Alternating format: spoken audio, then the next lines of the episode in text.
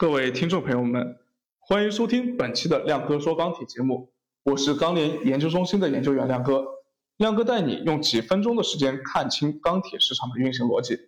上一期的节目里面啊，亮哥给大家分享了钢材价格的主要影响因素是哪些，那各品种的价格它又是怎么定的？如果没有听过的朋友，可以重新听一下我们上一期的节目。那在有了上一期的节基础之后，我们再来看看啊黑色各品种之间的关系。因为啊，初次接触黑色金属的朋友可能会问啊，你黑色系有这么多的品种，期货上市品种就有螺纹钢、热轧、线材、铁矿石、焦煤、焦炭、硅锰、硅铁等等，现货就更多了。光是不同的叫法，可能就会把人给搞晕了。那它们之间相互到底有什么样的关系？谁是面粉，谁又是面包？它们是怎样生产出来的呢？对应的。加在这个这个钢铁在生产当中，它加的比例又是怎样的呢？搞清楚这些问题，才能知道如何去做跨品种的套利以及一些研究。那第一呢，研究钢铁主要关注哪些品种啊？首先我们要画一个范围，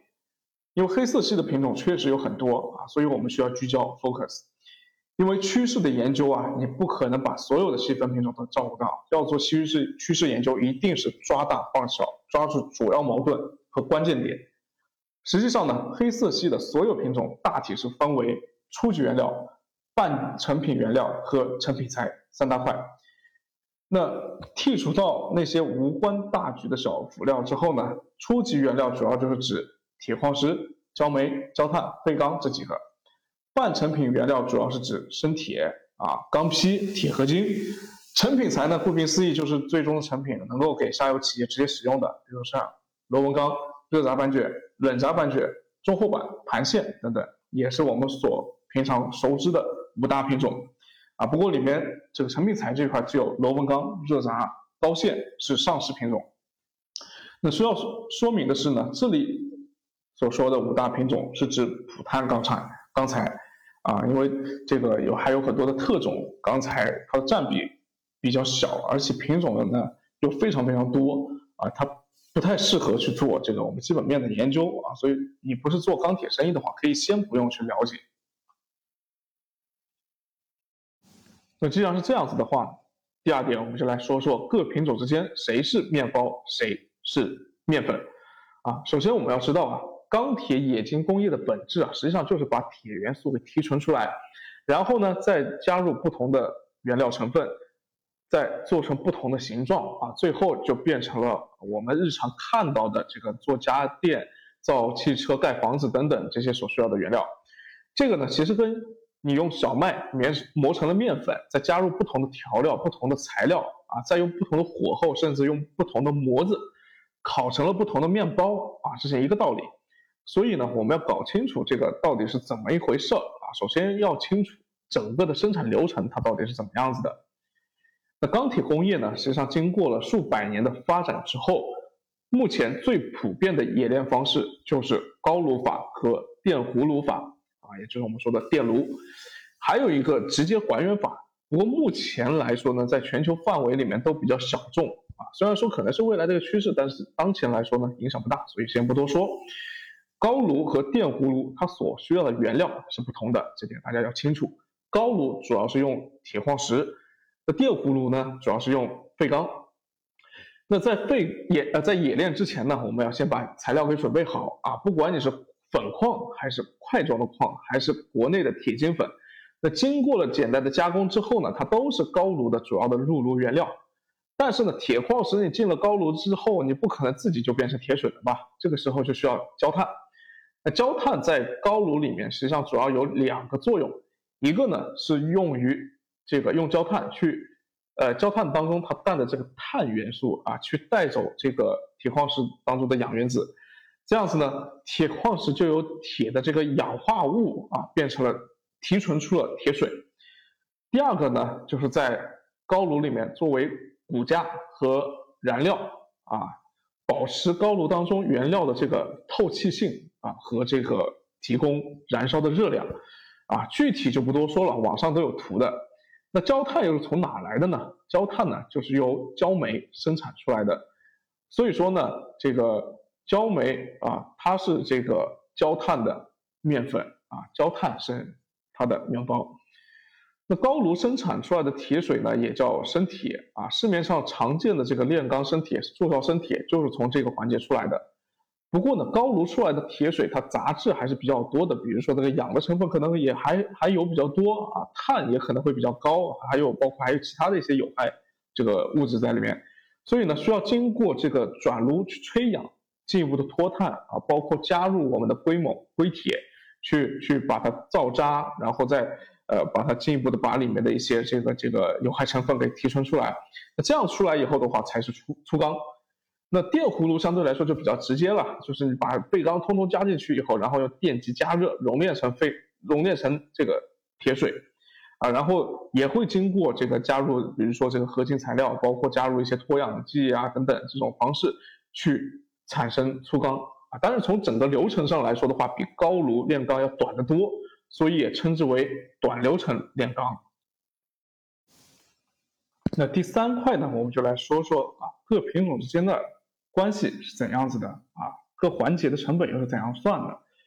那生产钢铁，刚刚我们就说了啊，就像做面包一样的，各种材料它都是有一定的配比的啊，你配比不好的话，你做出来面包肯定不好吃，可能就做不出来。目前行业里面通用的简单成本的模型呢，生产一吨。生铁大概需要一点五五吨左右的铁矿石，零点四五吨的焦炭，而每吨的焦煤大概是能够生产零点七吨的焦炭啊。那这样换算过来的话，能生产一吨的生铁，大概就需要零点六四吨的一个焦煤。那生铁出来以后呢，它会通过转炉就变成粗钢啊。生产一吨粗钢大概是需要零点九六吨的生铁，零点九到零点九六吨的生铁，以及。这个零点一到零点一四吨啊，甚至是更高水平的这个废钢，因为它这个这个量啊，实际上是可以做调节的啊。比如说废钢便宜的时候，我可以在转炉里面多加一些啊，来提高粗钢的产量啊。就比如说像在前几年这个呃去产能之后啊，产能被限制了，但是呢利润相当好，那这个时候我要提高我的产量去多挣钱，那怎么办呢？那只能是在高炉的各个环节里面，千方百计的去加废钢啊，其中在转炉里面加废钢的话呢，是相对来说比较安全而且这个靠谱的。但是呢，你废钢毕竟是冷的，你加进去以后的话呢，它一定是会降低炉温和铁水的温度的。所以呢，废钢在转炉里面添加的上限，目前来说最大好像在百分之二十五左右，再高了，那可能你这个就冷掉啊，这个铁水就要冷掉结壳了，就不能再用了。电葫芦理论上来说是可以全部的加废钢啊，所有的废钢都加进去，然后一点零五吨的废钢可以生产一吨的粗钢。不过呢，由于目前国内的废钢供给还不是很充裕啊，特别在沿海地区，你要用单纯用废钢去生产的话，吨钢的成本会比用这个这个铁矿石生产出来的这个高炉法会高个一百到两百元每吨这么水平。所以呢，像这个沿海地区有些地方啊，这个。你进口这个进口矿比较便宜的时候呢，会视情况在电葫芦里面去加高炉，啊，那高炉贴水，这个比例是可以没有上限的，就是我整个电葫芦里面都可以都是用这个这个加贴水，呃，这个就是行业里面所说的这个电炉转炉化，也就是把电炉当成转炉来用了，那。粗钢出来以后的话呢，它会以方坯或者是板坯的形式进入到炸机里面去，然后就像擀饺子皮一样的炸成了这个各种形状，炸成了扁平的板材，或者是做做成了这个这个长长的棒材。那照这个环节呢，基本上就不需要其他材料去加进去了，也基本上加不了其他材料。不过由于这个热轧板卷的轧制费用啊，它天然的要比这个就这个螺纹钢会高个一百元每吨左右啊，它成本会更高。所以呢，之前在考虑做卷落差的时候呢，天然会认为热轧板卷的价格应该会高，理论上也就得高一点。不过前几年呢，大家注意的是，就是螺纹钢现在是要求必须要通过添加合金的方式来提高它的强度，而不是不能用之前的穿水法了。所以两者在理论成本上来说的话，现在基本上是打平了。还有呢？还有一个很重要的，但是目前没有上市的品种啊，这边也提一下，那就是冷轧板卷。简单来说呢，冷轧就是以热轧为基板啊，然后在不经过二次加热的情况下，直接把这个热轧就干到了啊，直接炸到了这个一毫米的厚度以内，炸得非常薄。所以呢，它和热轧之间的成本差距呢，实际上就是一个炸制费用，大概是在五百元每吨左右啊。所以像去年四季度的时候，冷轧和热轧的价格这个价差拉大到了一千两百块钱每吨左右，那就是明显的偏高了啊。所以有市场上会有一些人去卖这个卖出冷轧现货，然后再去买冷热轧的这个现货去进行一个套利啊。最后需要说说明的是呢，上述的品种比例呢，都是按照主流的品种。一般的平均水平去去说的，比如说铁矿石主要默认的，我们这里指的就是百分之六十二品位的粉矿，焦炭呢也主要是指一级或者准一级的冶金焦啊啊。那以上就是今天节目的全部内容，希望能够带大家搞清楚钢铁这个产业链里啊各品种到底是处在什么样的一个位置，以及呢它们到底有怎样的一个关系。那在这个基础上呢，亮哥认为才能更好的去探讨。品种之间的套利，或者说是风险对冲。